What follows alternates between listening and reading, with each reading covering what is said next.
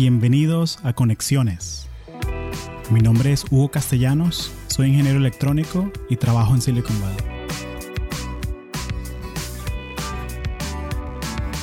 Este episodio de Conexiones es traído a ti por Audible, la plataforma premium para compartir audiolibros. Si eres como yo, te encanta aprender cosas nuevas, pero te cuesta mucho conseguir el tiempo para hacerlo. Los audiolibros son una buena alternativa para esto. Los puedes escuchar manejando, haciendo ejercicio o hasta cocinando en la casa. Entonces, ¿por qué no darle un chance a Audible? Puedes ir a audibletrial.com slash latinos y descargar un audiolibro gratis. También puedes seguir el link en las notas del show. Gracias. Natalie, bienvenida a Conexiones. Gracias, gracias. Cuéntame sobre ti. Bueno, yo soy venezolana, caraqueña. Nací y crecí en Venezuela hasta los 17 años. Después me vine para acá a Daytona Beach, aquí en Florida, a estudiar mi undergrad en Aerospace Engineering específicamente. La razón por la cual elegí Embry-Riddle era porque para ese entonces pues era la número uno en undergrad para ingeniería espacial y me hacía mucha ilusión como que venir a Estados Unidos, pero en esa época yo también había aplicado a la Universidad Simón Bolívar en Caracas y de hecho quedé para ingeniería mecánica presentando las pruebas que tienes que hacer y tu promedio y todo eso, pero cuando me dio la oportunidad de, de ir, me aceptaron acá y me dan un, porcentaje de beca también, porque la Universidad de Embry es privada, entonces es mucho más cara que obviamente, por ejemplo, un UCF o, un UF. Entonces, bueno, mis papás me apoyaron y de verdad fue una gran ayuda, porque creo que nunca nada puedes hacerlo solo. Siempre creo que hay alguien detrás de ti apoyándote siempre, ya sea tu familia, tu esposo si estás casado, tus abuelos, siempre alguien o tu entorno que te apoye y te lleva donde tú estás. Y de hecho, como que a medida que tú vas avanzando en tu vida profesional, siempre creo que hay alguien ahí apoyándote que te dio la mano, que te dio el contacto, que es como parte de lo de las conexiones, ¿no? Y, y entonces pues me apoyaron, yo quise venir a estudiar acá, de verdad que fue una oportunidad única y me abrió muchísimas puertas. El networking que yo tuve aquí en la universidad fue genial, el hecho de que estuviera expuesto a tantas oportunidades y proyectos en el ámbito aeroespacial y aeronáutico, que creo que si me hubiese quedado en Venezuela no lo hubiese podido obtener, no porque no tengamos talento en Venezuela, pero es porque no hay la plataforma todavía desarrollada para pues incentivar una industria como tal. Pero locación y todo geográficamente es, es, una locación privilegiada si se quisieran hacer lanzamientos para el espacio. De hecho, hay una plataforma de lanzamiento en la Guyana francesa que es operada por la ESA, la European Space Agency. Y imagínate, o sea, estamos al lado, pues. Y nosotros con tanto terreno disponible en los llanos venezolanos, o sea, hay, de que hay espacio, hay. Pero mientras no haya la infraestructura este, necesaria, no puedes impulsar todavía esa, esa industria. Pero este, creo que y ojalá en un futuro pues tengamos la posibilidad de incentivar, así como Brasil es uno de los países en Latinoamérica ponentes en la industria aeronáutica, tienen una pues Embraer, que es una industria una empresa entre el gobierno brasileño y privada donde hacen aviones. Entonces, si eso se impulsa en Latinoamérica, por ejemplo, países como México, Chile, Argentina, o sea, tiene mucho potencial de que en algún futuro este, podamos ser potencia también en el área aeronáutica aeroespacial. Pero bueno, yo me vine para acá con el objetivo de expandir mis metas. Siempre en el colegio era como que yo empecé queriendo ser piloto de la aviación naval en Venezuela y siempre estuve desde chiquita involucrada cuando íbamos de viaje, que si para Disney World. Mi papá como que, mira, detrás de la ventana, este, el flap, el aileron, entonces me explicaba, entonces era súper chévere. No, le, no, no, se burlaba del piloto a veces como que, mira, el pana está bajando muy rápido, ese seguro es nuevo, ese no sabe volar como yo.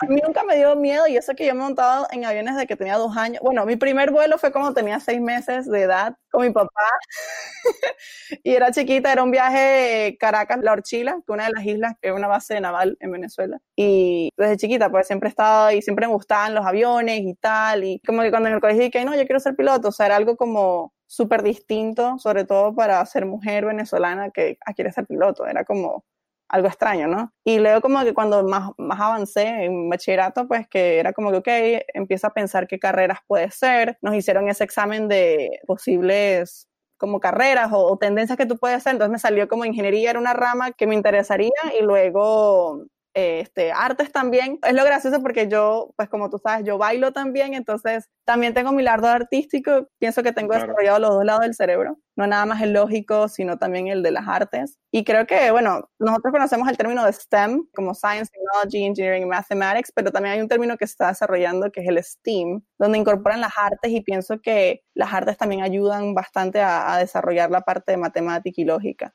Claro, son patrones, ¿no? Son es una parte del cerebro que identifica patrones y la música es, son puros patrones, o sea, porque tú eres ingeniera aeroespacial y también eres bailadora de flamenco y, y me imagino que de la misma manera que tú te aprendes un algoritmo o algún proceso, es de la misma manera que tú te aprendes una coreografía, ¿no? O algo, porque es, es más o menos la misma parte del cerebro, o sea, buscar patrones, identificarlos y, o sea, hacer eso parte de tu experiencia.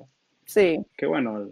Y, sí, y, la disciplina que tú tienes que tener como que ah, con cualquier cosa que te propongas, no nada más en, un baile o, en ingeniería, pero esas son cosas que te enseñan a través de, yo pienso, de las artes, porque es ese factor creativo que si tú estás inventando algo o, un, nuevo, un nuevo invento o lo que quieras, tienes que tener ese factor creativo para emprender si quieres ser entrepreneur, este, si quieres crear una nueva invención dentro de tu compañía, creo que esas son cosas que te da. Pero me vine para acá, me abrió muchas puertas, eh, me uní a organizaciones como SWE, Society of Women Engineers, que en esa época en mi universidad de hecho no tenía SHEP cuando yo empecé, sino vino después. Y de hecho yo me entero de SHEP porque hay amigos míos, Jan Christian, son de Panamá y todo, que ellos fueron de los founding fathers, como le llamamos, este, que empezaron a instaurar el, chapter en Embry-Riddle, porque nosotros es una universidad que no tiene tantos latinos y, bueno, y poco a poco... Cuéntame un poco... Cuéntame un poquito sobre Embry Riddle, o sea, porque, o sea, yo crecí en la Florida, yo, o sea, 40 minutos de Embry Riddle, eh, sé que es una autoridad, ¿no? En todo lo que es eh, ingeniería aeroespacial, o sea, si quieres ser piloto, si quieres trabajar en aeronáutica, es el sitio donde ir. Pero cuéntale más que nada a la audiencia, o sea, como un poco de cómo la experiencia de estudiar en Embry Riddle tuve la suerte de que me invitaron a dar una charla el año pasado, las personas de Región 7, de Shep, y es increíble, o sea, porque ves aviones por todos lados. Tienen decoraciones de aviones, tienen, es como que algo súper, súper eh, en el ADN de la universidad. Entonces, cuéntame un poco cómo fue estudiar ahí, o sea, cómo era el día a día, como que qué retos te tocó pasar. Cuéntame un poco de eso.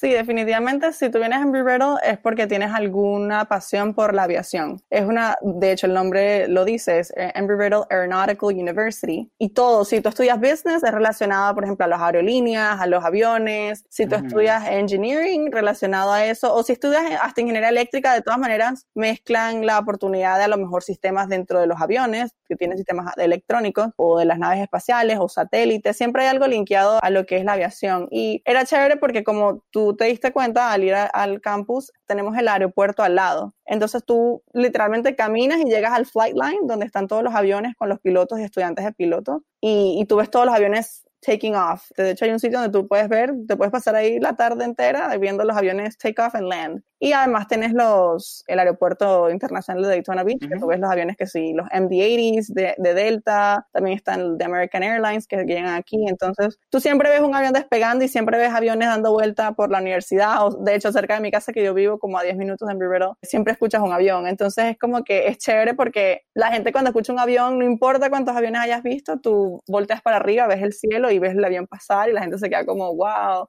qué lindo, ¿no? Y, también la pasión que tú compartes con las demás personas. Los compartes y hablas y, oh, yo quiero hacer esto, y, oh, yo tuve la oportunidad de ir a esta compañía, ¿cómo hiciste? Oh, es mi sueño. Y creo que eso es lo bonito porque todos compartimos una pasión que es aeroespacial o, aviación, ¿no? que es algo distinto, por ejemplo, eh, yo ahorita que estoy haciendo mi maestría en Cornell, es una universidad mucho más amplia, entonces no, no, no hay como algo así en específico que todo el mundo le guste, ¿no? Lo cual también tiene su lado positivo porque es como que te abre la puerta a lo que en verdad es el mundo, ¿no? Porque el mundo tiene tantas tendencias y gustos colores y sabores. Y, pero fue muy bonito porque me aprendí bien específico mi programa aeroespacial. No es como si estudias ingeniería mecánica, que es un poco más genérico. Tú estudiabas estructuras de aviones, estudiabas aerodinámica, estudiabas estabilidad en controles de aviones. Entonces era como que aplicable más y mucha gente me preguntaba como que por qué hiciste aeroespacial, si eso te limita tus oportunidades. Y yo como que bueno, yo pienso si a ti te gusta algo, tú tienes que ir por eso. O sea, tú te arriesgas. Es como que el que no arriesga no gana. Entonces yo decidí que no, yo quiero estudiar aeroespacial y y eso es lo que quiero estudiar. Y, gracias a Dios, pues se me dio todo, hice, el, como decir, las diligencias, me unía a proyectos, me unía a organizaciones como Sweden Shep y, y eso me abrió muchísimas puertas y, bueno, eventualmente me llevó hasta donde estoy ahorita, ¿no? Entonces, un journey bonito. Excelente, vale, excelente. No, gracias por compartir ese viaje. Me da curiosidad, entonces tú cuando te graduaste de la universidad, ¿por qué el espacio y no aviación? O sea, cuéntame un poco cómo fue que escogiste tu primer trabajo, con quién fue, cómo fue el proceso, pues lo que, lo que te sientas cómoda compartiendo. Sí, o sea, yo empecé cuando me uní a la universidad, pues cuando era un freshman, lo mío era en ingeniería. De hecho, nosotros tenemos tres especialidades dentro del Aerospace Engineering Degree. Tenemos Aeronautics, astronautics y propulsion. Y la mía era aeronautics, porque siempre me han gustado los aviones y en esa época mm. era como el degree program que tenía más este, oportunidades y estaba más desarrollado en lo que era senior design y todo, ¿no? Entonces yo me uní en aeronautics, pero cuando tomé, me acuerdo, mi primera clase como de Intro to Engineering, eh, nos hicieron hacer como un research paper y fue la primera vez que aprendí, por ejemplo, de Virgin Galactic, que es una mm, compañía basada en New Mexico y con eh, Richard Branson, eh, que es un inversionista y entrepreneur. Y fue la primera oportunidad que dije, wow, esto es como un avión y una nave espacial a la vez. Y me fascinó el concepto de que despegaba como un avión, hacía un performance como de cohete que lo propulsaba y aterrizaba como un glider, como un avión. Entonces me gustó mucho, me empezó a llamar la atención, pero cuando, pero sin embargo me gustaban los aviones. Entonces cuando yo obtuve mi primera pasantía en Seattle, en Boeing, yo estuve en el área de aviones, específicamente en el área de interiores de los aviones, que tienen que ver como que, ok, o sea, cuando tú montas un avión y ves el stove ves los asientos, todo eso son distintos equipos de ingeniería que se encargan. Hay un equipo que instala los, los asientos, otro equipo que instala las paredes y así. Entonces fue como una exposure como a la industria y me gustó mucho y yo, wow, qué chévere. Entonces decidí volver otra vez otro semestre, otro verano, en otra rotación y ya estuve en otra área. ¿Esto fue en, ¿Esto fue en dónde? ¿En Seattle? En Seattle, sí. Que es como el, el, en verdad es como el sitio donde hay más, donde Boeing es más grande, que tenemos como más o menos alrededor de 45 mil empleados y eran como más de 1.500 interns en esa época. Entonces las oportunidades son bastantes ahí en Seattle, en Puget Sound, que le llaman, que es como toda la zona grande de Seattle y, y bueno, me abrió muchísimas puertas, conocí mucha gente y luego yo pues quise como que, oye, ¿qué tal explorar el lado del espacio de Boeing que teníamos? Entonces en Southern California tenemos una planta de satélites. Entonces dije, oh, me gustaría como que ir a esa zona, pero en esa época había un hiring freeze, entonces no, no, no hubo la posibilidad, ¿no? De, de, irse para allá. Entonces, bueno, con el networking y aquí para allá, el resume, al final terminé en Florida y para mí fue como que, wow, qué oportunidad, como que Kennedy Space Center, como que yo que queda una hora de, mi, de la universidad, entonces me llamó muchísimo la atención ir para ahí, ¿no? Entonces como que, wow, te imaginas, lo que yo iba de turista, eh, ahora estoy yendo como trabajadora.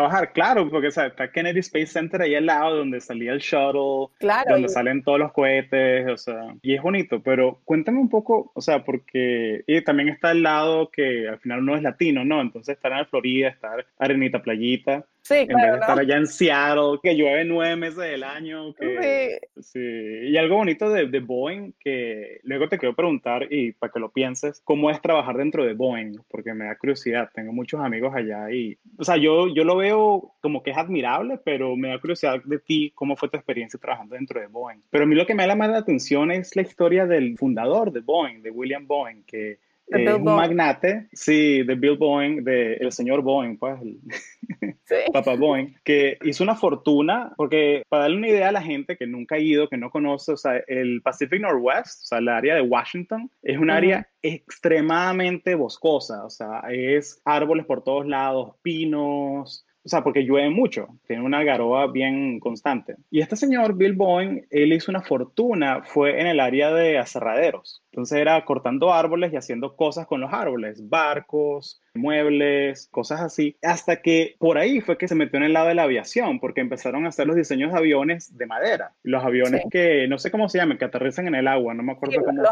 aquaplanes, son hidroaviones que aterrizan hidroaviones. En, esa época, en, en, Seattle tiene muchos lagos, entonces aterrizan en los lagos de Seattle, como Lake Union, Lake Washington. Claro, y tiene sentido si estás de ese lado del país que no hay tantas ciudades así tan cerca, o sea, y es como que es más fácil ir a, y aterrizar en un lago que aterrizar a hacer una pista, ¿no? Que eso te toma recursos y todo eso. Pero es interesante eso, de que no fue que comenzó con la aviación, sino con la industria de la madera. Y bueno, y evolucionó. Y para la época cuando él ya se establece como empresa, bueno, ya había ocurrido el primer vuelo de los hermanos Wright. Entonces era como que, wow, mira esto nuevo que hicieron estos hermanos en Carolina del Norte. Volaron como un poquito, como era como 10 centímetros por encima de la Tierra, pero bueno, eso fueron verdad. Pero, volaron, ¿vale? Pero, volaron, era el comienzo, era el comienzo de otra máquina que iba a revolucionar el mundo. Y la gente, obviamente en esa época, como ahora cuando te preguntan, oh, el, el turismo espacial, qué locura, ¿no? Pero en esa época la gente, nadie se imaginaba que hubiese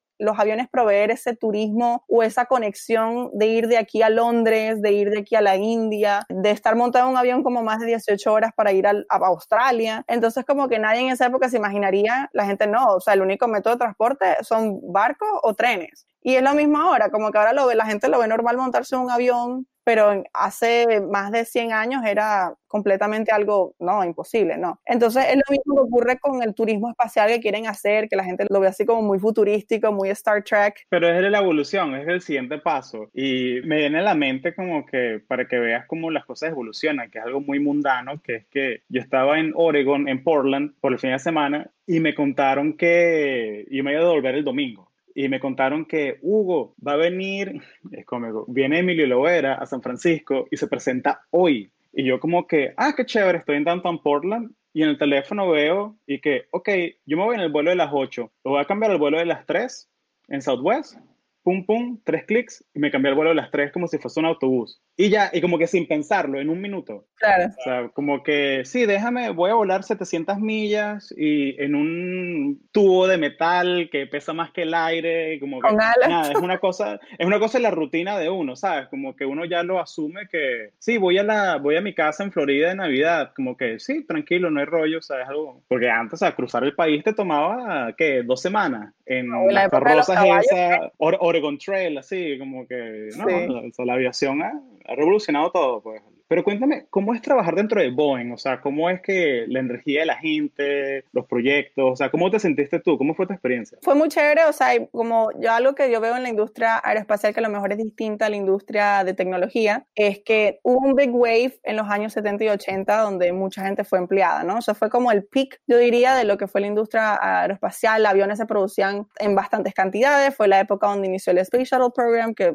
fueron como más de 5.000 personas que fueron empleadas aquí en Kennedy a través del, país. Entonces hubieron muchas personas que, bueno, en esa época tenían 20, 25, 30 años, que ahora tienen 55, 60, casi 70, ¿no? Entonces esa misma gente, pues, transicionó a lo largo de los 30 años que han pasado. Y entonces ahorita hubo como un vacío entre esa gente que ahorita tendría como que 30, 40s, no hubieron mucha gente que, bueno, que me imagino que en esa época si todos los puestos están tomados, no hay necesidad de emplear nueva gente, no emplean nueva gente, ¿no? Entonces hubo como un vacío ahí hasta que empezaron esa gente a retirarse, ¿no? Entonces entraron los que somos de la generación los millennials a ocupar esas posiciones, ¿no? Entonces hay como un gap en generaciones entre pues los que antes están y los nuevos que estamos, ¿no? Y yo creo que lo bonito de eso es que tú aprendes mucho de las personas que tienen muchísima experiencia. O sea, creo que es como tener un libro a tu disposición donde tú le dices, epa, disculpa, como que me puedes explicar esto y la gente con mm. gusto te lo explican y, y, tú puedes aprender de ello. El challenge que uno a veces encuentra, que creo que no es tan fácil como, por ejemplo, si trabajas en una industria de tecnología donde la mayoría de la gente piensa como tú o son de tu generación, es que, por ejemplo, introducir cosas nuevas,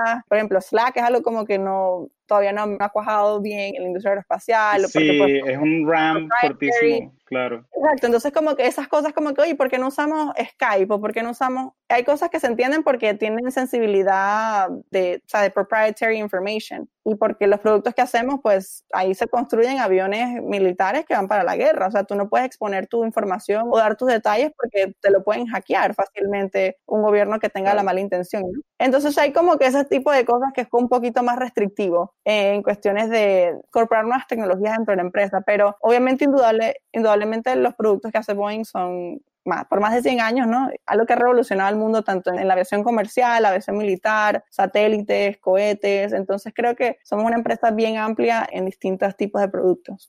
Buenísimo. Entonces, ok, tienes tu experiencia en Boeing, te graduaste trabajando en Boeing, chévere. ¿Y de dónde viene esa ganas de hacer un master's? ¿De dónde viene esa, qué te motivó? Sí, este, bueno, primero que algo que ahora en nuestra generación, los masters es como decir el nuevo bachelor, yo pienso. Como que mucha gente tiene masters o, si no has conseguido trabajo te metes al masters y, pienso que era como que para quedarme competitiva en lo que es la industria o, o en general la ingeniería, era como que de cierta manera un poco necesario no quedarte atrás, expandir tus conocimientos. Yo soy partidaria de que siempre uno está aprendiendo. Y si tienes la posibilidad de aprender y a través de Boeing te dan la oportunidad de financiarte como que tu maestría, te la pagan y tú obviamente te quedas con la compañía un cierto periodo de tiempo. Y yo dije, ¿por qué no? O sea, si tengo la oportunidad de que alguien me puede proveer un título, si yo hago el esfuerzo, obviamente, y sería la puerta, ¿no? Y de universidades que son prestigiosas como Cornell, o sea, de las universidades que te escuchas a nivel nacional, pues este, Boeing apoya ese tipo de, degrees. Entonces me pareció una buena oportunidad hacerlo y dije, bueno, vamos a meternos en esto. Pero claro, el, detalle es que tú estás trabajando y estudiando, ¿no? Que no es... Claro, sí, sí, sí, no es fácil. Este, tienes su challenge, de verdad, porque llegas del trabajo cansado de un día de 8 a 10 horas trabajando y llegas a tu casa, comes algo y te pones a estudiar. Entonces, mentalmente requiere esfuerzo que tú quieras hacerlo y, y de verdad que cuando tú estás eligiendo un master's, tienes que hacerlo en algo que te guste porque si no, eso es como una tortura que te estás imponiendo tú mismo innecesaria, ¿no? Porque el máster no es que te va a dar la siguiente promoción apenas termines el máster, pero te da, te da el conocimiento para que cuando tú estés hablando de ideas o estés presentando cosas, tú tengas más conocimiento que tú puedas dar argumentos más concisos, ¿no? O sea, con más sustancia. Entonces yo pienso que eso a la larga, pues de aquí a un par de años, no sé, o si uno se quiera mudar de compañía o, de industria o lo que sea, igualito todos esos conocimientos quedan contigo. Entonces yo no lo necesariamente lo veo como una pérdida de tiempo o algo por el estilo, sino algo que te llene y te claro, es una inversión, es una inversión y o sea, es un sacrificio que tú haces, pero también es sabiendo que te va a dar una caja de herramientas que vas a poder aplicar en tu trabajo del día a día y eventualmente en, el siguiente, el next play, pues lo que vayas a hacer después. Claro. Y entonces estás trabajando y estudiando. O sea, ¿cómo? Pero Cornell, o sea, tiene un programa de distancia. ¿Tienes que ir a Nueva York a agarrar exámenes o algo así? ¿O es 100% distancia? Es este, completamente a distancia. Es parte del programa. Muchos programas que ellos ofrecen son distance learning con el objetivo de alcanzar más profesionales que quieran tomar maestrías. Los otros, el programa te obliga a ir dos veces durante el periodo de la maestría, ya sean dos o tres años, dependiendo de lo que te tomó para graduarte y usualmente ocurren durante el verano y es como un one week module donde tú vas y el objetivo en verdad, aparte de tomar como unas clases y eso en persona, es que tú conozcas la gente que está en tu clase de maestría. Porque, o sea, yo, yo, he trabajado con gente de maestría que están en la India, en Brasil, en México, en todas las zonas de Estados Unidos, Mountain Time, West Coast, gente en East Coast. Entonces, es como más que todo para tú, mira, fulano de tal, eh, un placer, y luego como que tú tienes proyectos con esa persona, entonces tú ya estableces esa relación. Y ellos se enfocan mucho en lo que es como que la aplicación está Zoom, que es como un Skype, y muchas reuniones este, se hacen de esa manera para que, por ejemplo, como tú y yo nos estamos viendo ahorita, que tú por lo menos veas una cara, no, no nada más como un, con ahí con un nombre que tú ni idea ni cómo, se ve ni cómo son sus ideas. Y eso lo, enfatizan bastante. Y además los profesores dentro de Cornell te dan la oportunidad de hacer los office hours también así virtual con un Zoom video y, le preguntas las cosas y los profesores siempre están dispuestos a, a y eso. Entonces, me pareció muy chévere esa manera de ellos de enfocar en la maestría, de que sí, es online y todas las clases las tomas online, pero tener ese punto de encuentro para que las personas conecten entre ellos y se conozcan, creo que es súper clave para que tu maestría tenga éxito. Porque he escuchado de gente que lo ha tomado online, no les ha gustado la experiencia y creo que es por eso, porque falta ese factor humano de hablar y conocer gente, que es lo que tú normalmente harías si vas a una universidad, ¿no? Pero... Claro. Hablemos un poquito sobre la disciplina, ¿no? De hacer las tareas y de que es viernes, tienes ganas de prender Netflix y relajarte o salir con, no sé, con tu pareja o tus amigos o lo que sea. ¿Cómo haces tú con la disciplina? O sea, ¿cómo, ¿qué has aprendido de ti en este tiempo haciendo la maestría y trabajando? Sí, bueno, requiere bastante corazón y recordarte todo el tiempo como que cuál es tu meta porque definitivamente hay días que tú dices, concha, hoy es viernes, me lo voy a tirar al hombro, como que me voy a relajar, o como que, oye, un miércoles así atravesado, ay, coño, te tienes que poner a, estudiar. Pero creo que es como que verse en introspección y decir, no, yo, yo puedo, esta es mi meta, o sea, tranquila, tres meses más, aguanta. El verano, eso sí, lo chévere es que el verano te lo dan libre, entonces tú como que, oh, ok, mis vacaciones de verano. Pero sí como claro, solo, solo tienes que trabajar en sí. Boeing por la mañana. Exacto. ¿no? pero es libre. Sí. Qué cómico. Cuéntame un poquito de las responsabilidades de tu trabajo, o sea, lo que nos puedas compartir, pero ¿qué es lo que hace una ingeniera o sea, aeroespacial en Space Launch Systems, o sea, como que tú llegas al trabajo a las 8 de la mañana, ¿qué haces tú?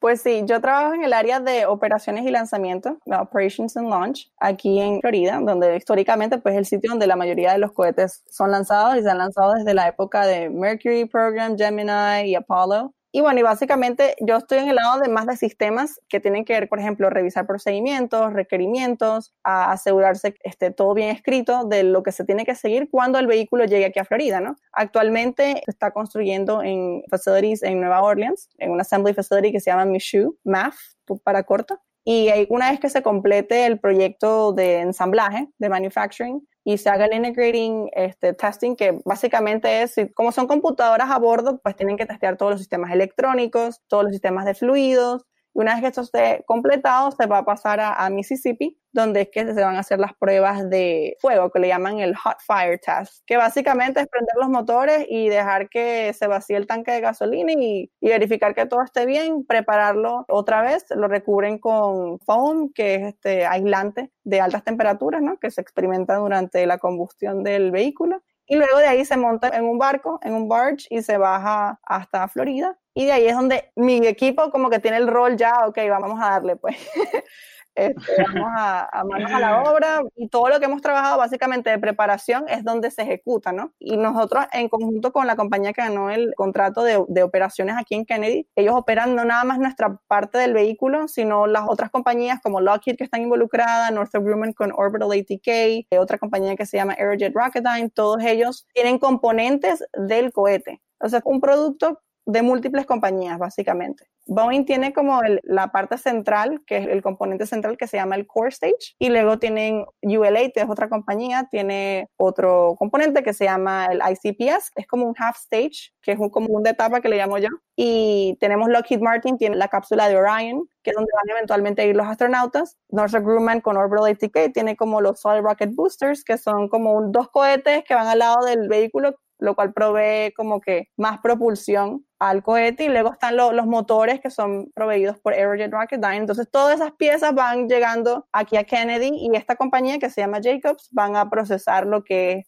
este, todas las diferentes partes y los van a ensamblar eventualmente, ¿no? Dentro del el Vehicle Assembly Building, que es un vehículo, pero no un vehículo, un edificio que es el más alto, de hecho creo que del mundo, donde ahí cabía básicamente el Saturn V completico. Sí, montado vertical así, sí. Sí, exacto. Exacto. Entonces mi equipo, pues nosotros vamos a apoyar del lado del core stage, específicamente de nuestro componente, ¿no? Y de ahí cada compañía provee su, su, su input, ¿no? A esa compañía. Entonces nosotros nos encargamos básicamente de los requirements, de verificar que todo esté en orden. Yo más que todo voy a estar haciendo la parte de testing, que es cuando, ok, ya unimos todos los componentes. Ahora verificar que con todos los componentes unidos haya comunicación de sistemas, el radio frequency está en orden, los umbilicales que van a attach al, al vehículo funcionen, se desprendan a tiempo, este, y bueno, y todo eso más o menos uno está involucrado con eso. excelente, gracias por pintarme la foto completa, pues, o sea, la imagen completa de, No, en serio, buenísimo, buenísimo, no, me, siento que estoy ahí viendo la aprendiendo.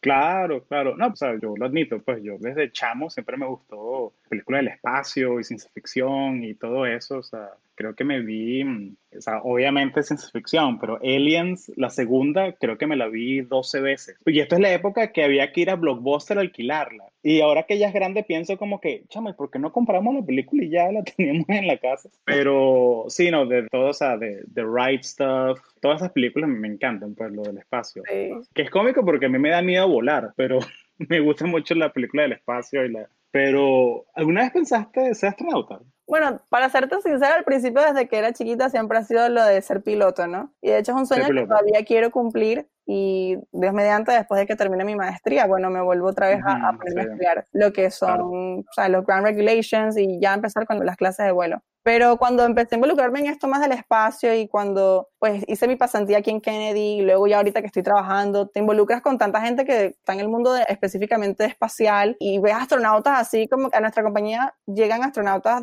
De hecho, tenemos un astronauta que, se llama Chris Ferguson, que es un Boeing astronaut, que va a ah, volar en, la, cápsula del Starliner pronto. Y tú como que, wow, son, gente así como uno que también estudió así todo y tú dices, wow, y, será, y que, que, o sea, a mí nunca me ha dado miedo en ese sentido de como que sea, irte al espacio. De hecho, yo participé cuando era estudiante en un proyecto que la NASA tenía, que se llamaba Reduce uh, Microgravity, que era básicamente universidades, creo 14 universidades en Estados Unidos eran elegidas para participar y básicamente volar un experimento en microgravedad, que es simulada con un avión. Entonces, el avión básicamente lo ponen en un high pitch y cae y te elevas como que si estuvieras flotando, ¿no? Entonces, eso ¿Estuviste ahí en el, Vomit Comet? ¿Estuviste? Sí. Échame, no sabía que estuviste ahí, que ahí fue donde filmaron Apolo 13 con Tom Hanks y esa gente, que era que ahí era donde filmaban para simular, o sea, nombre un poquito grotesco, el cometa del vómito, o sea, porque la gente se marea, mucha gente. Sí. sí, entonces que suben completo y pues baja y estás ahí levitando, pues lo filmaron, Apolo 13 filmaron las escenas ahí. ¿Cómo fue eso? No sabía que estabas ahí. ¿Cómo fue eso? Fue chévere. Fue en el 2014, todavía era estudiante y nosotros, Embry Riddle hizo una colaboración con Duke University de un experimento que consistía en el ojo. O sea, por ejemplo, en la Estación Internacional, cuando los astronautas pasan más de, creo que cuatro a seis meses en órbita, obviamente ustedes en gravedad, los fluidos, no hay un punto de gravedad que te jale todo como todos los fluidos en una sola dirección. Básicamente, están en todas las direcciones. Entonces los fluidos como por ejemplo el jugo gástrico, el del cerebro, el dentro del ojo, se dispersan. Entonces lo que le da forma a nuestro ojo es la presión constante atmosférica que experimenta el líquido dentro del ojo a lo que te da la forma del ojo, porque si tú no tienes ese líquido, el ojo eh, se espachurra, ¿no?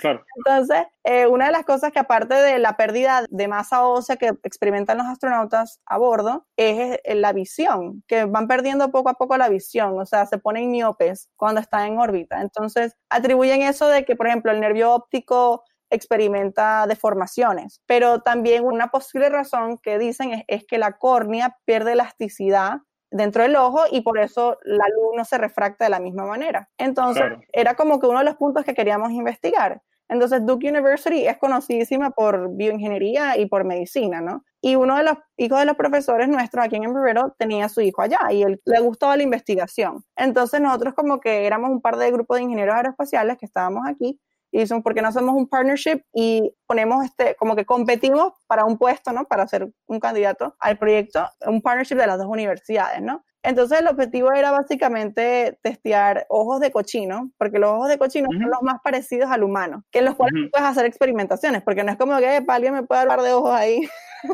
Sí, sí, sí. sí. fácil. Claro, claro. Nosotros dijimos, ok, agarramos ojos de cochino y probamos cómo se comporta la córnea en un environment de microgravedad, ¿no? Entonces, hicieron unas costillitas antes, ¿no? Para no botar el resto del cochino, ¿vale? Eso fue un show, el cuento de cómo conseguimos esos ojos, ya te cuento. Ah, pero pues, échalo en este momento, porque en el futuro no va a pasar, échalo ahorita. Pues nosotros, bueno, participamos, competimos, nos eligieron, como te digo, eran 14 universidades en Estados Unidos y íbamos a ir una semana a Johnson Space Center en Houston, ¿no? Donde es que estaba basado este programa. Lamentablemente, por cuestiones de funding, quitaron el programa porque era costoso, porque obviamente mantener un avión de esos en vuelo por una semana que consumen este, bastante dinero, y, es bastante dinero, pues, y lamentablemente, pues, en esa época están, fue como los primeros este, que el gobierno cerró, en esa época, en el 2015, por ahí, y bueno, ha habido government shutdowns progresivamente después de eso, ¿no? Entonces, cada vez que hay una cosa de esa, lamentablemente la educación es la que tiene el primer impacto, ¿no? Quitan programas de educación y, y me parece chivo porque ese fue un programa que de verdad que a mí me inspiró más aún, que dije, wow, quiero estar en una carrera que tenga que ver con el espacio. Porque te lo juro que me sentí como un astronauta flotando ahí. Y nada, y nos seleccionaron, yo estaba haciendo pasantías en Boeing en ese verano en Seattle, y bueno, gracias a Dios mi, mi manager de esa época me permitió ir por una semana a Houston, porque dije, no, no me importa si no me pagan, este, yo de verdad, yo necesito solo esa semana para ir, esto es una oportunidad única. Y bueno, y ahí conseguí la manera y me dieron la oportunidad de ir. Y estando allá fue como que hay que conseguir los, ojos de cochino, tienen que ser frescos, o sea, recién cortados. uy, no. el, el, ¿Cómo se llama? La viscosidad interna del ojo, se, básicamente, si tú no lo, si no están vivos, o sea, recién cortados, se va como desinflando, entonces ya no tienes... Sí, el, el término técnico es que se pone piche, es un término técnico médico. Exacto. Y entonces, bueno, yo como que, ok, ¿qué hacemos? Yo era la única latina en el grupo, éramos una vietnamita, dos hindús, uno de Sri Lanka y dos americanos, y yo. entramos en. Y una venezolana. Exacto, venezolana representando. Claro. Entonces, nada, yo como, ok, ¿qué hacemos? Yo dije, bueno, vamos a llamar a una carnicería aquí en Texas. O sea, esto tiene que ser por gente mexicana. O sea. En Texas carnicerías hay, o sea, segurísimo. O sea, si, estás en Bombay es otra vaina, pero en Texas tiene que haber. Cerca. Y nada, entonces me puse a llamar y, nosotros llamando y como que yo explicándole en español, porque los tipos, aparte de hablar inglés, pero era más que todo para explicarle el cuento, había que hacerlo en español, de que por qué necesitábamos ojo de cochino. Entonces nosotros que no, señor, que esto es como para un experimento de NASA, esto es por la ciencia, la investigación. Sí, como que no joder, esta venezolana me tocó una santera, va a hacer un ritual, una vaina de un obatalá, una vaina rara y dale su vaina, no, no nos va a echar un embrujo, una vaina. Literal. Y me acuerdo que fuimos, o sea, quedaba al otro lado de, o sea, Houston es una ciudad grande, pero como que el lado este es donde queda NASA, Johnson, y esto era como al otro lado de Houston. Entonces nos echamos ese, ese recorrido en el viaje. y llegamos y era así como que en un sitio así medio sketchy, donde tenían los cochinos así como en una mini granja. Y entonces el tipo, llegamos, yo, buenas, que sí, que soy la de los ojos, que para ver si me los pueden dar. Y el tipo es que, ah, ¿cuál te gusta? Y yo, ay, no, yo no puedo ver que elegir cuál es el que me va a dar. Pero yo dije, bueno, esto, igual. Porque tenía que ser como que un tamaño que fuera relativamente como de un cochino joven, porque es como más o menos el tamaño del ojo bueno, Si ya es mayor, o sea, si es un, cochino mayor, son un poquito más grandes y están como, pueden tener hasta cataratas y todo. Ellos sufren de, Mm, enfermedades que nosotros los humanos nos dan. Entonces, nada, y uno escuchaba esos ruidos y yo, ay, Dios mío, que no. Qué feo. bueno, pero los cochinos tienen muy buena visión, de hecho, es, es, algo muy curioso, que los cochinos tienen excelente visión. Bueno, primero que nada, tú nunca has visto un cochino con lentes. Entonces, ellos tienen excelente visión de la. De la que, no, disculpa, chiste, un chiste malo para la gente. Sí, pero entonces, cuéntame, y cuando se llevaron el cochino, los ojos del cochino al, al avión, porque es un avión, ¿y cuánto tiempo estás ahí arriba? O sea, ¿cómo es eso? O sea, porque no es cinco minutos y listo. ¿Estás ahí arriba cuánto? Pues fueron como dos grupos, porque se hacían dos grupos porque es como para tener two sets of data. O sea, para como cualquier cosa de investigación, siempre necesitas tener redundancia para tú poder verificar que tu... Un control, pues. Análisis exacto, tenga sentido. Entonces yo fui en el segundo grupo y que era casi como, era, era un jueves, por ejemplo, de esa semana. Y nos montamos, era un vuelo de dos horas, básicamente que salen del aeropuerto de NASA y le dan la vuelta a la bahía de Houston, básicamente varias veces, haciendo como tú dices, los loops, pitch up, baja, sube y la caída. luego tú sientes que pesas el doble, ¿no? Cuando el avión va a jalar para arriba, ese es el momento donde experimentas 2G, ¿no? Que básicamente pesas el doble. Y me acuerdo que la primera vez cuando tú te elevas, fue como que surreal y todos los, están todos los equipos, tú tienes que tener amarrado tu experimento y tú tienes que probar matemáticamente de que tu experimento no se va a caer, experimentando estas fuerzas de 9G, y tú tienes que mostrar a la gente, este es nuestro análisis estructural que se hizo y la vaina no va a fallar, que se desprenda algo, porque si algo se desprende ahí le puede impactar a alguien y puede ser un desastre, ¿no? Claro, un proyectil dentro de la cabina, sí. Claro, y además de cambias el, el CG del avión, lo cual es algo que los pilotos utilizan para determinar cuánta gasolina llevan, dónde distribuyen el peso, para que... ¿Qué es el CG, disculpa? CG es el centro de gravedad. Ah, ok, listo. Entonces, como que básicamente eso se necesita para saber dónde se coloca cuánta cantidad de fuel, de combustible va a bordo. Y si tú no tienes el CG bien, el avión puede caer en pérdida y puede caer. Entonces, es algo súper importante que son reglas estrictas y sobre todo cuando se montan estas cosas que pesaban varios kilos, tenías que demostrar que estaba strap down, amarrado. Pues. Amarrado, pues tienes un bojotico ahí con tu experimento, un bojotico con tus ojos de cochino, sí, tus patas de gato, tu, sí, tu altar para Obatalá ahí montado en el avión. Casi, casi. y me acuerdo que la primera vez que sube todo el mundo estaba pendiente del experimento, sé que pero en el momento que todo el mundo fue como que se elevó, todo el mundo se olvidó del proyecto por un segundo y todo el mundo estaba, wow, qué cool. Claro, somos niños, ¿no? Porque yo hacía eso en mi edificio en Parque Central cuando bajaba el ascensor. Que es que, ¿sabes? Cuando frena, hay un momento que tú puedes pegar un brinco y, y sientas ahí como que medio segundo que estás ahí flotando, pues, ¿verdad? Sí. Pero este era, ¿cuánto eran los trechos? Era como que 10 minutos, 20 minutos. No, en cada elevación no, son como 17 segundos es súper corto. Oh, wow, ok. 17 segundos y inmediatamente que se acababan, bajaba y ya estaba experimentando la doble de gravedad, básicamente. Entonces me acuerdo que la primera vez, claro, todo el mundo, wow, se emociona, no sé qué más. Y de repente la gente se siente, yo me había sentado, pero de repente estoy que verga, la cabeza me, pesa el doble, ¿no? Este, y tú, wow, y entonces la gente, no, por favor pónganse en la espalda, o sea, tienen que ponerse de espalda para que el peso de tu cabeza, como que la zona más pesada, ¿no? de tu cuerpo puedas proteger, porque si no te puedes en verdad dar una fractura de cabeza porque estás básicamente ahora cargando el doble de peso en tu columna. Claro. Y entonces por eso son prevenciones que se tienen que tomar. Pero no, de verdad que fue una experiencia súper brutal y me encantó y ojalá pues lo vuelvan a traer porque de verdad es una excelente oportunidad para incentivar a los estudiantes, sobre todo en el mundo de, aeroespacial. Y de verdad eso me inspiró muchísimo y dije, wow, esto de verdad que es lo que quiero hacer. Como que quiero estar involucrada en esto, me apasiona y me parece súper bonito y me encantan los aviones y todo. Pero pienso que ahorita la industria espacial es la que, como la más, el nuevo baby otra vez dentro de la industria aeroespacial. Y creo que vale la pena invertir en, en estas tecnologías y el futuro que puedan traer para la humanidad. Excelente, excelente. Oye, no, gracias por compartir eso. Tengo unas preguntitas de la audiencia que me mandaron la semana pasada, puse aquí en el feed de conexiones y para los que no sepan, estoy haciendo un experimento que es que estoy grabando un podcast live. Este podcast va a salir en el feed normal de conexiones que escuchas en Spotify, Google Podcasts, Apple Podcasts, donde tú quieras. Pero también estoy grabando live para ver qué pasa, para darles esta experiencia y quiero grabar el número 50 live desde la conferencia de Shep. Entonces, quiero practicar un poco eso para, bueno, para estar listo. Pero Natalie, la audiencia preguntó, y me gusta esta pregunta porque no sé cómo la vas a tomar. ¿Cuál ha sido tu misión espacial favorita? Mi misión espacial favorita. Que hayas participado o que de la historia, pues, que hayas visto, o sea, que te dejó algo, pues. Bueno, de la que estoy participando, que es la, el programa Artemis, que es Artemis en español, que es la hermana gemela de Apolo. Y la simbología que da con eso es porque el objetivo del Artemis Program es ir a la Luna y de ahí ir a Marte. Entonces es como volver otra vez a la Luna y por eso el primer programa se llamaba Apolo y Artemis es como la gemela. Vamos a repetirlo, pero vamos más allá que es como la proyección a futuro. Entonces, me gusta mucho y me siento orgullosa de pertenecer a, a programas como este, que creo que va a marcar pues los libros de historia y va a ser una diferencia en el mundo del, del mundo, en verdad, de la aviación y del mundo. Así históricamente, yo pienso que las primeras misiones del Mercury Program fue algo que impactó el mundo, cambió el mundo, la gente alrededor del mundo, bueno,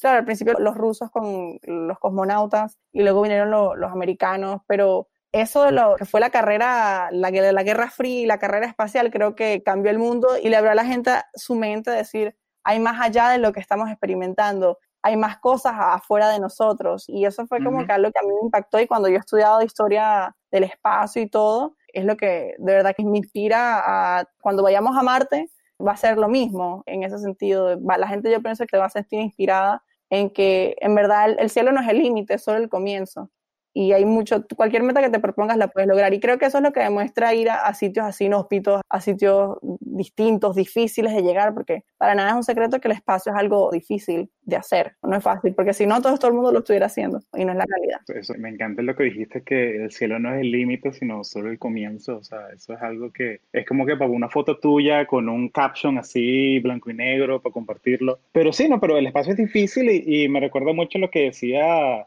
Kennedy en los 60, pues, que decía que decidimos como pueblo hacer esto no porque es fácil, sino porque es difícil. O sea, porque el hecho que tú escoges, vamos a hacer este proyecto porque es difícil, en vez de, no nos vayamos por el camino fácil, vamos a hacerlo porque es difícil, porque sabemos que el hecho de que sea difícil nos va a ayudar a crecer. Y son cosas que las puedes aplicar para cualquier industria, o sea, cualquier proyecto que tú tengas en tu vida, en tu carrera profesional, en tu vida personal, o sea, trata el camino difícil trátalo. Va a ser incómodo, pero vas a salir como una mejor persona al final. Claro. Sí, no. Entonces, ya te pregunté por qué Florida y no Texas o California. Me lo contestaste, pues, que la oportunidad te salió para, pero ¿considerarías irte, venirte a California? A JPL o algo así, ¿no te... sale oportunidad me encanta California, me encanta San Francisco. Vente para acá, vente para acá, vale. Vente para acá, vale. Aquí, hace falta sí, vale. Ya voy, ya voy, eh, ya me voy. Pero no, me encanta porque... Aquí, tienes tu casa, la orden, aquí está el sofá cama, la orden, cuando Gracias, gracias. me encanta California porque siempre ha sido como el estado más innovador, ¿no? Siempre las primeras ideas que han surgido en tecnología y eso han salido de, de no Ecuador, de California. Este, y me llama la atención de eso, pero Florida porque aquí históricamente es el sitio donde el hombre llegó a la luna, donde los lanzamientos. Pues. La historia que hay aquí no se puede replicar en cualquier otro lugar. Y por eso me gustó. Además de, obviamente, el clima tropical y yo con mi Caribe, soy Caribe 100%, el tropicaleo, me encanta, pues, y me gusta Florida y me gusta poder salir en diciembre y tú chévere, fresquito, no, no, todo así, todo, sabes, con frío y lo que sea, pero mm, sí, me tiene positivo. La historia, las oportunidades en, la industria espacial, de hecho, el Space Coast, como se llama esa zona, está expandiendo. Muchas compañías que han venido en los últimos tres años, diría yo, como Blue Origin, SpaceX, hay una que se llama Firefly, que es de nanosatélite. Entonces, las oportunidades aquí están creciendo. De hecho, habían compañías que decían, bueno, que decían que Space Coast se está convirtiendo en el Silicon Valley de aerospace, porque hay nuevas compañías que están incubando aquí, que quieren hacer proyectos de investigación, donde tienen la posibilidad que aquí es la localidad donde tú puedes lanzar cosas, ¿no? Hay el espacio, hay las facilidades, lo cual, por ejemplo, desde Los Ángeles nada más lo puedes lanzar desde el, el Air Force Base de Edwards. Entonces, aquí literalmente tú vas y manejas y ves eh, a Kennedy Space Center y ahí es donde se lanza. Entonces, no, no es una zona militarizada, aunque sí hay, una, hay un Air Force Base aquí, Patrick, y donde lanzan, por ejemplo, satélites de proprietary, confidenciales, pero pienso que tú estás en Orlando, tú volteas para el este y tú ves ahí un cohete y se ve la estela de cohetes, cualquier persona puede ir y eso me parece bonito porque incluyes a la comunidad, ¿no? Y eso creo que cuando tú estás haciendo un impacto así a nivel mundial, incluir a la comunidad es algo bien importante, este, como que de, hacer. Excelente. No, y es la parte de la comunidad. O sea, me gusta que mencionaste eso porque, o sea, yo me acuerdo que cuando yo crecí en Orlando, o sea, y Orlando está que como a una hora del Cabo Cañaveral, o sea, 50 minutos. Me acuerdo que en televisión, mi familia, y esto es en los 90, veíamos el lanzamiento desde el televisor y después era corriendo afuera del garaje para verlo desde la calle y veías el lanzamiento y veías el cohete y subiendo. O sea, era como que la emoción de que, mira, que no es, no es una película, pues, o sea, está pasando acá. Y me acuerdo que en UCF, en la Universidad de la Florida Central, nos pasaba eso, que de repente, mira, pusieron un calendario, un lanzamiento para tal hora que hay clase. Y el profesor nos dejaba salir 15 minutos antes para ver el lanzamiento como que la gente vive pues el espacio, lo respiran pues en la... Sí, y de hecho es algo que se está otra vez tratando de, incentivar en, la gente que vive, por ejemplo, aquí en Florida, en Central Florida o, o, en Daytona o en Space Coast, porque obviamente después de que el Space Shuttle estuvo 30 años operando aquí desde Florida y pues se terminó en el 2011, hubo como una baja de interés, ¿no? En, el público en general, ¿no? ¿no? No nada más la gente que está involucrada en aeroespacial, sino en el público en general. Y eso poco a poco, pues con compañías como SpaceX, Boeing, ULA, estamos tratando de incentivar otra vez que la gente se emocione por eso. Y de hecho, si te das cuenta, hasta en Hollywood han sacado muchísimas, en los pasados cinco años diría que han sacado más eh, películas relacionadas al espacio que nunca antes. Además de ser Hulu, que First, The Martian, The First Man. O sea, se está tratando de, de incentivar eso y poco a poco creo que se está logrando. O sea, ya la gente puede imaginar el espacio y todo eso. Excelente. Sí. Mira, cuando tú vayas al espacio, hay mucha gente que es famosa porque, bueno, fueron el primero en empezar en la luna, fueron el primero en eh, José Hernández, que fue el primero en tuitear en español. ¿Qué te gustaría em, la primera en hacer algo? ¿Qué te gustaría ser la pionera en el espacio? Bueno, un shout out primero a Venezuela porque este, creo que hemos tenido tanta mal publicity en los últimos años y pienso que sería una plataforma para decir aquí estamos y a pesar de cualquier dificultad que hemos tenido en los últimos años, sí, sí podemos, vamos contra todo. Ah, yo también tengo mi bandera. Sí. Eh, exacto, con la bandera de Venezuela, sí. La gente del live le va a gustar esto, la gente del podcast va a ser como que, ¿qué carajo está haciendo estos locos? Sí. Y pues yo soy bien criolla y criolla como la arepa y de ahí nací, de ahí crecí y, pienso que, que lo que soy también se lo debo en parte porque soy auténticamente, vengo de ahí y no, no he dejado de ser quien soy, he crecido al estar aquí en, en este país de oportunidades que es Estados Unidos pero nunca, nunca hay que olvidarse de dónde uno viene y creo que este, sería lo primero como que alzar la bandera este, así como Estados Unidos, cuando fue a la luna, alzaron la bandera de Estados Unidos. Y pienso que es como que es como para decir, mira, aquí estoy yo, esta es mi identidad y de aquí vengo. Y yo lo logré, tú también lo puedes lograr. Entonces creo que eso es importante porque siempre dar el ejemplo. Y como ves como astronautas como en la charla que tú fuiste, dice wow. sí, claro. Este, está Ellen Ochoa, que fue la primera mujer latina en el espacio, también directora del NASA Space Center. Y, si te pones a ver, no hay muchas latinas eh, astronautas que han ido al espacio. Creo que dos o tres a lo máximo entonces, hay más trabajo que hacer todavía para incentivar y para demostrarle como que hasta la misma población latina, Latinoamérica y latinos aquí en Estados Unidos, de que mira, los latinos y las mujeres latinas también les interesan este tipo de industrias, quieren este, alcanzar las estrellas y quieren ir más allá sin desestimar ninguna de las, de obviamente de las industrias como medicina o comunicación social ni nada por el estilo, pero para dar otra plataforma y decir, mira, esta es otra opción que tú puedes considerar para explorar, para crecer, para estudiar, que a veces, muchas veces no, no es tan evidente. Yo, de hecho, yo nunca tuve en Venezuela, nunca nadie fue a, mi high school, a mi bachillerato, a hacer una charla de STEM ni nada por el estilo. Eso fue más que todo, en verdad, mis padres que me incentivaron a... Y yo, y yo también que me gustaba, ¿no? Claro. Era lo que yo quise estudiar, pero no fue porque tuve una plataforma, no fue que unos estudiantes de la universidad fueron a programar ni nada por el estilo. Entonces ahí te das cuenta que falta todavía organizaciones que hagan esto, ya sean particulares o las mismas universidades en los países o compañías de aquí que se asocien con, con corporaciones en Latinoamérica o en las universidades donde puedan decir, oye, vamos a hacer un proyecto donde incentivemos a, a los estudiantes y a sembrarles esa semillita, ¿no? De inspiración y creo que seguimos trabajando para eso.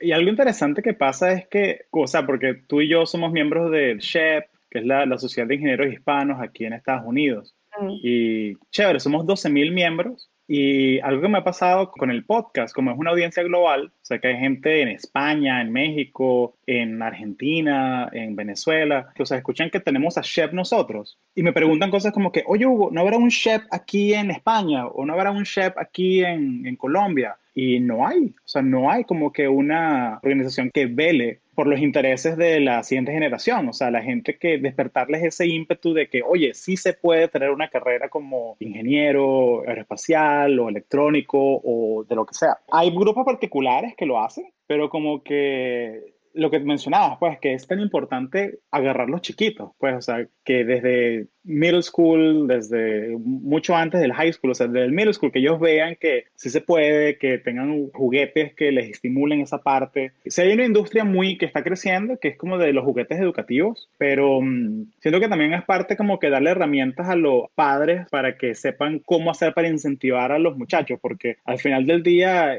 ellos son los que compran los juguetes, ¿no? Sí, claro. ¿Cómo hacemos que sea más accesible esa posibilidad? Y por lo menos tú y yo, o sea, somos inmigrantes venezolanos aquí en Estados Unidos y tuvimos la ventaja, ¿no? De que tenemos, nuestras familias son, tenemos profesionales, ¿no? Entonces, en mi caso, o sea, mi papá era doctor en filosofía y dio clases en la, en la central, en la católica, 28 años. Entonces, en mi casa no era, oye, Hugo, ¿tú vas a estudiar? No, era, oye, Hugo, ¿tú vas a sacar un máster o por lo menos un PhD como tu papá? Ajá, claro. O sea, ¿sabes? como la barra es más diferente. Pero yo, ven, yo vivo aquí en California y aquí haciendo voluntariado con Shep, que esta semana fui a dos voluntariados a San José State y el sábado fui a Bomba Blast, que es con preparando a la gente para la conferencia de Chef de Santa Clara University, San Francisco State. Y mucha de la gente con la que yo converso son hijos de inmigrantes, o sea, que son nacidos aquí en California, pero sus papás trabajan en, en el área de agricultura. Y te pueden ayudar mucho con enseñándote ética de trabajo, estando ahí, pero papá, ayúdame a hacer la tarea de cálculo diferencial. Claro, no, no tienen ese conocimiento, pues, y no porque no quieren ayudar al hijo, sino porque sencillamente no conocen, entonces, claro. sí, es un reto. O cosas de carrera, como que, papá, mira, un ejemplo loco, Tesla me dio esta oferta, ¿será que es buena? De que, bueno, mijo, eso es 10 veces más de lo que yo gano, debe ser bueno. Pero te pones a ver y hablas con un profesional y como que no, vale, te están dando 20 mil dólares menos que lo que te deberían dar, pues entonces, es crear esa comunidad que, o sea, yo estoy muy agradecido por Shep porque hemos podido tener esa comunidad. Sí, y de hecho con, a través de SWE, Society of Women Engineers, ellos tienen algunos chapters internacionales en Alemania, en la ah, India y ellos han adoptado o aparte de tener la conferencia nacional, ¿no? Que ocurre casi como una o dos semanas en diferencia con SHEP, ellos hacen como unos mini conference que le llaman WE, este, Women Engineers Conferences, que han hecho, por ejemplo, en, en, Europa. Entonces, por ejemplo, el año pasado creo que fue en Praga, hicieron uno en la India. Entonces, con ese objetivo, con el fin de que las mujeres ingenieros en el mundo obviamente somos minoría todavía, tengan una plataforma para unirse, para hablar, para discutir temas, gente que a lo mejor venga de Estados Unidos a esos países a hablar. Y yo creo que a lo mejor algo así hacer con Shep o con otra organización, ¿no? Que quiera tener esa misma misión, sería chévere porque puedes como que interconectar lo que es el continente latinoamericano. Este, traer gente, por ejemplo, que en Monterrey, el, TEC de Monterrey, que son gente estudiada, a lo mejor dan charlas en, no sé, en Costa Rica o en Venezuela o en Perú y así. Entonces, como que tener una plataforma que pueda comunicar a los países y a lo mejor compartir tecnologías de research, que a veces cuando hay carencia de recursos, la gente es más ingeniosa y tiene más invenciones. Yo me acuerdo una vez que yo leí como un proyecto en, en África donde unas chamas tenían o sea, plástico y cosas así, armaron como un mock-up de un satélite. O sea, que a veces lo que necesitas no necesariamente tanto los recursos, sino las ganas de hacerlo. Y creo que eso los latinos lo tienen este, por cómo hemos crecido, porque bueno, hemos, somos países tercermundistas lastimosamente y hemos tenido carencia de algunos recursos, pero que nos han podido potenciar y nos, han dado la habilidad de, seguir soñando. Y siempre yo, yo he visto en el latino que siempre tiene la aspiración de ser mejor. Y, claro y de utilizar los recursos que a lo mejor tus papás no tenían, pero tus papás van a dar todos los, que ellos tienen para que tú seas mejor que ellos. Y eso creo que es lo que han traído los inmigrantes latinos aquí en Estados Unidos. Claro, un país que te trae las posibilidades, lo que falta es que tú este, le eches pichón para tener acceso a esas oportunidades. Y, y bueno, yo creo que si tú eres de un país, no sé, de Colombia, de Perú y eso,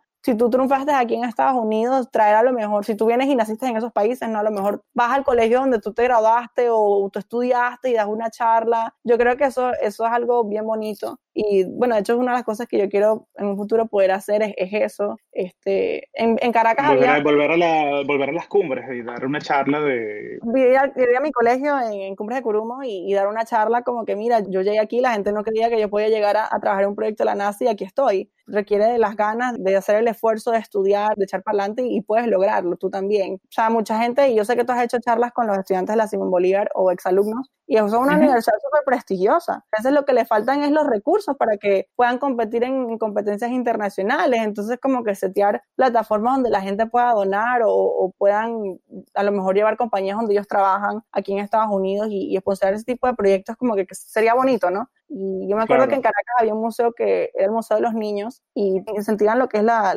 ciencias y la educación. Ah, y, claro, sí, sí. Y ahí había una sección de, espacial, del espacio, conquista del espacio. Y yo me acuerdo que, cuando yo era chiquita, pues nos daban como que el field trip era ir al Museo de los Niños y eso. Yo me acuerdo que había como un mock-up cockpit del, del Space Shuttle. Y yo creo que eso también me ayudó a, como que imaginar eso en un futuro, ¿no? Son cosas no, yo estuve ahí que tienen el arnés y podías como que simular cómo era caminar en la luna. Sí, sí, eh, estuvimos ahí, somos caraqueños los dos, ¿vale? A mí me encantaba ese museo, a mí me encantaba porque era súper interactivo. Y cuando tú eres niño, tú necesitas cosas que sean visuales, que tú puedas tocar y, por ejemplo, y eso por eso cuando tú ves los estudiantes de Chef y eso, que van a los colegios y hacen un mock-up de un Arduino y tienen los kits, y es que eso es lo que a los niños les gusta, poder tener la habilidad de tocar y ver y construir, imaginar, y esa es la manera que visualmente yo creo que tú, a un niño que a lo mejor los papás no son ingenieros, sino que son este, farmers, puedan ay, pues esto puede ser una carrera que yo pueda estudiar, o por qué no, pero por lo menos ha sido expuesto a eso,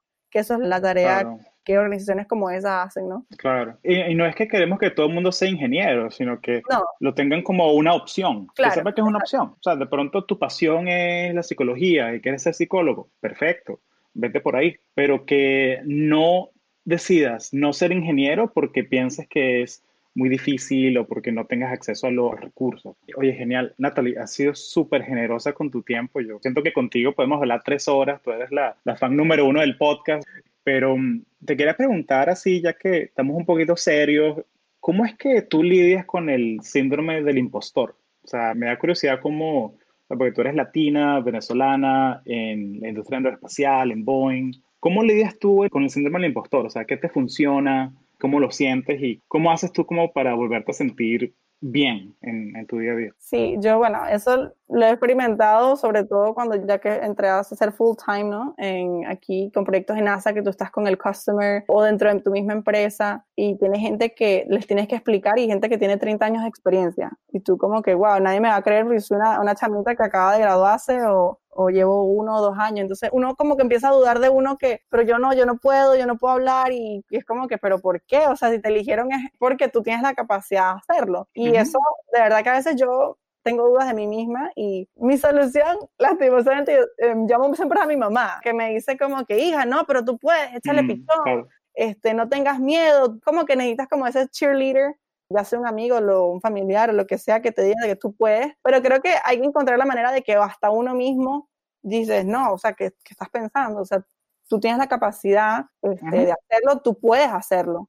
Y te va a ir bien. No es echarse uno hasta mismo tierra o negatividad de, que, ay, no, no, no lo voy a poder, nadie me va a creer, o sea, soy mujer, o sea, me van a mirar mal, no me van a tomar en serio. Cosas que pasan, pero uno lo que tiene es como que no dejar que esa negatividad lo apodere, ¿no? Y, y reforzarse que uno puede y uno lo puede hacer bien. Pero sí, definitivamente a mí me han dado momentos que tú dices, wow, ¿no? Y te empiezan a sudar las manos y tú dices, pero ¿por qué me estoy poniendo nerviosa si es algo que yo sé? O sea... Claro, oye, no, excelente, no, no, gracias por compartir. A mí lo que me funciona es que, entonces si para ti te funciona tener una amiga, pues, o tu mamá, pues, que te ayuda, es como que tu coach, te da tu pep talk, cuando te da que, buenísimo, buenísimo. Entonces, ese es un consejo que yo le daría a todo el mundo, o sea, que tengas un amigo o una persona, pues, puede ser tu familia, puede ser tu pareja, que te conozca por las cosas buenas que tú has hecho y que te pueda dar ese pep talk, porque... A mí lo que me funciona es que, y esto lo he dicho antes aquí en el podcast, es que yo tengo una carpeta, mi gestor de notas en mi OneNote, que le llamo mi kudos folder. Entonces, siempre que alguien me dice, me manda un email como que, oye, buen trabajo, oye, gracias por venir a entrenar 300 vendedores en tal producto, quedó buenísimo el evento, lo pongo ahí. Entonces, cuando me da, veo que, y tengo como 40 entradas ahí, entonces como que veo que, conchale, yo, yo sé mi vaina. O sea, como que, ¿sabes? Voy de ese sentimiento de duda a ese sentimiento de que, concha, yo, yo he hecho vainas buenas. O sea, o sea, yo he llegado aquí por algo, pues. Sí, todo correcto. Y siempre como que, mm, y voy a hacer un mini episodio para el podcast sobre eso, sobre el síndrome del impostor, porque yo veo que hay mucha gente que piensa que es algo así como que depresión o algo así, y es como que mm, son dos vainas diferentes, porque, o sea, porque yo conozco gente que tiene depresión y es muy diferente, o sea, como que tú tienes una serie de cosas que a ti te encanta hacer y por lo menos a ti te encanta bailar. Sí. Y depresión es cuando haces esas cosas y ya no te dan alegría. Claro, o, o no tienes las ganas. O no tienes las ganas, o, o, te cuesta levantarte de la cama, o cosas así. Pero síndrome del impostor es que, o sea, que tienes sentimiento de duda de tus capacidades. O sea, sientes que, sí, te sientes como un impostor que te van a descubrir que, mira, a mí me contrataron solo porque soy latino. Nada más lejos que la verdad. O sea, si te, contrataron es porque tú pasaste los filtros para entrar a un trabajo. Entonces, la analogía que estoy empezando a usar es de mm, síndrome del impostor versus depresión. Es como romperte una pierna versus tener una gripe. Claro, exacto. Uno, uno es más seguro que el otro. Sí, y por lo menos romperme una pierna, yo iría a un doctor, igual que si tengo depresión. O sea, voy a un doctor, un especialista. Pero, oye, pero si tengo una gripe, si tengo síndrome del impostor, me tomo un Dayquil, o me pongo Vicks Vaporub, o me pongo, o me tomo un tecito. Sí, el, el Big Vaporub, pues el Vicks Vaporub. La clásica, de, de todas las mamás latinas. Claro, entonces, conchale, como que síndrome del impostor. Llama a un amigo, eh, lee tu lista de, de, kudos, de cosas que has hecho. Una cosa que me ha funcionado también es que leo los reviews del podcast que me dejan en iTunes. Así que muchas gracias por el review que me dejaste, Natalie, porque me ha ayudado mucho. Sí, eh, momentos difíciles, así que lo aprecio mucho de, de pana. Y lo que están escuchando, vayan y dejen un review en iTunes ahí para alegrarme el día un poco. Y bueno, yo aprecio mucho el apoyo, pues no, me ayuda bastante. Sí, entonces síndrome del impostor es algo que siempre vas a experimentar, o sea, siempre va a estar ahí. Entonces es algo que tú aprendes a no eliminar, pero sí como que a, lidiar con él, como que manager. Sí, a manejarlo mejor. Manejarlo mejor, exacto. Y bueno, Natalie, ¿cuál ha sido el mejor consejo que te han dado? Wow. bueno, yo pienso que no tener miedo, o como que lo que tú quieras soñar lo puedas lograr. Creo que, de hecho, cuando yo me gradué en mi, en mi graduation cap, como que es una frase que me gusta mucho de Walt Disney World, de Walt Disney, perdón, que se llama If you can dream it, you can do it. Pienso que eso, como que la única persona que te está separando de ti, tus sueños, eres tú mismo. Y si tú lo quieres lograr y no importa que la gente te diga en el camino, no, no puedes, no sirve, no sé qué más, o sea, hay que aislarse de esos pensamientos y a la larga eres tú contra el mundo, pero tú tienes la capacidad, eres inteligente y todo, lo puedes lograr, o sea, en verdad todo lo que te propongas se puede hacer y para mí como que nadie creía en, Venezuela que estuviera trabajando por un proyecto de la NASA, o sea, eso, fue, eso era súper foráneo, eso era extraño, extraterrestre. Entonces como que uno ya han pasado los años y tú te das cuenta como que, wow, lo que yo decía cuando tenía 15 años, hace 10 años, se hizo realidad. Y fue por el esfuerzo que yo hice, por la gente que me acompañó a lo largo del camino, ¿no? Porque otra vez, uno no triunfa solo uno y que solito. Siempre hay alguien que te ayudó, siempre hay alguien que te tendió la mano, siempre hay alguien que te preparó, que te incentivó a lo largo del camino sí, la mayor del parte del esfuerzo es tuya, pero también hay que darle crédito a la gente que te acompaña. a lo largo de tu claro. Y darte cuenta de la gente alrededor tuyo, quién necesita compañía, quién necesita ayuda. Correcto. Y, También y, estar dispuesto a ayudar. Correcto, exacto. Los jóvenes, las nuevas generaciones, apoyarlos. Así como alguien te apoyó a ti, tú apoyas al que le sigue. Y, y, eso creo que, bueno, creas una cadena, efecto dominó, donde a lo mejor ellos cuando ya sean más grandes, ellos van a apoyar a los que vienen detrás. Y creo que eso es lo, lo importante de tener las conexiones y la comunidad que se crea, ¿no? Claro, el poder, el conexión. Exacto, el poder de las conexiones. siempre, siempre, Exacto, es verdad, y, y, uno se da cuenta del mundo, estamos interconectados, o sea, como que tú conoces a fulano de tal, y este conoce al otro, y este conoce a la mejor la persona que, una posición que tú querías entrar, y, y así, pues, y como que tu desempeño y que la gente tenga buena opinión de ti, ¿no? De, te tenga estima y todo eso, influye muchísimo en dónde tú vas a parar. Y el tema del sponsor, porque, o sea, de hecho, tengo un episodio sobre eso, de cómo conseguir mentores.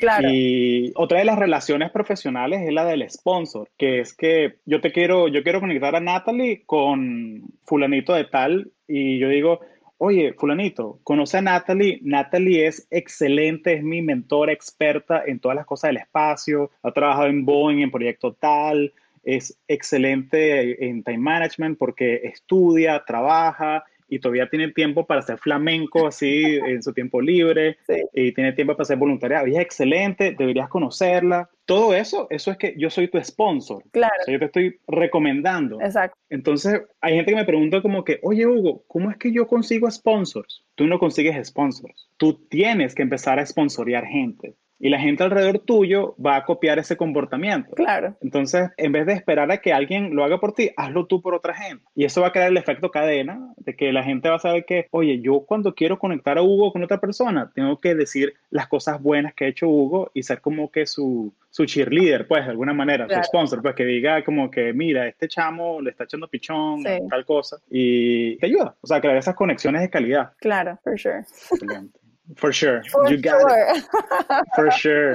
Sí, sí, sí. Eh, más, más, venezolana que la arepa. Más venezolana que la arepa. Sí. Oye, Natalie, excelente. Hemos hablado como hora y media. Yo contigo yo puedo hablar tres horas, pero quiero ser respetuoso de tu tiempo y tu domingo. No, tranquilo. Eh, Gracias por, por, permitirme este espacio y para pues, incentivar a lo mejor a alguien que esté en tus oyentes y quiera saber del espacio. Bueno, estamos creciendo la industria y muchos proyectos que vienen y... Hace falta talento, hace falta talento. ¿Algo más que le quieras agregar? O sea, esta audiencia de conectores que están en España, México, Estados Unidos, California, Texas, Venezuela también hay gente. ¿Algo más que le quieras agregar a, a esta audiencia? Este, que bueno, que luchen por los sueños y que todo se puede lograr. Y como dije, el, el cielo no es el límite, solo el comienzo. Y, y para los que creen en el espacio, el universo es infinito. Las galaxias, hay millones de galaxias por descubrir, miles, sea, claro, si tú estás en la Tierra, tú ves el cielo como que ah, este es el límite, hasta ahí llega, pero los que creen más allá no tiene límite, es infinito. De hecho, no, no, hay, no, hay, no hay física ni, ni ecuación matemática que pruebe que el universo tiene límite. So, creo que ese es como que el mensaje, que, que las posibilidades son infinitas si tú tienes el corazón y las ganas de hacerlo. Bueno, muchas gracias, Natalie. Y antes de irnos, ¿qué opinas tú sobre todo este movimiento de gente que se quiere ir a Marte y quedarse ahí? ¿Tú te irías con ellos? Como que a formar la colonia en Marte. Bueno, me llama la atención ir, pero no sé si vivir ahí y que, bueno, Dios, este, nomás nunca regreso. de hecho, yo conocí una chama que en mi universidad que se había anotado, porque eso fue como un, hace ya como cinco años, de, eran unos, unos, unas personas en Holanda, me acuerdo, que tenían este programa este, de One Mars, se llamaba, y ella llegó como hasta la segunda, el segundo round. La verdad que no sé qué pasó con esa gente, si, la, si se anotaron o están en pausa, pero sí me da la atención ir, como que me cuando uno ve todas esas películas, este, de como que, oh, llegas al desierto rojo de Marte y, y ¿qué hay ahí? Y se te sale un alienígena o, o qué, no sé. Yo sí creo que hay vida más allá de la Tierra. Eh, yo soy partidaria de, de que se existen y que no somos los únicos en todo el universo, humanos. A lo mejor son gemelos balmados de nosotros o son otra especie, ¿no? Pero yo pienso de que, bueno, cuando tú te pones a estudiar como que las civilizaciones antiguas, los incas, la Mesopotamia, todo eso que, que hay como pruebas y vestigios aquí en la Tierra, tú dices, oye, eso no, no había láser en esa época para hacer esos estallados en las rocas y todo eso. Entonces, claro. yo sí pienso que hay algo más allá y, sería interesante este, descubrirlo, ¿no? O, ver que... Y de hecho en la Luna hay una placa que dice como que está firmado por en esa época este, por el presidente y por los astronautas que fueron. Era como que, tú sabes, venimos, eh, we come in peace, como que de todas las naciones, como que representación. Entonces, es como que bonito porque pienso que el espacio te brinda eso. No, no hay ningún país que es dueño del espacio.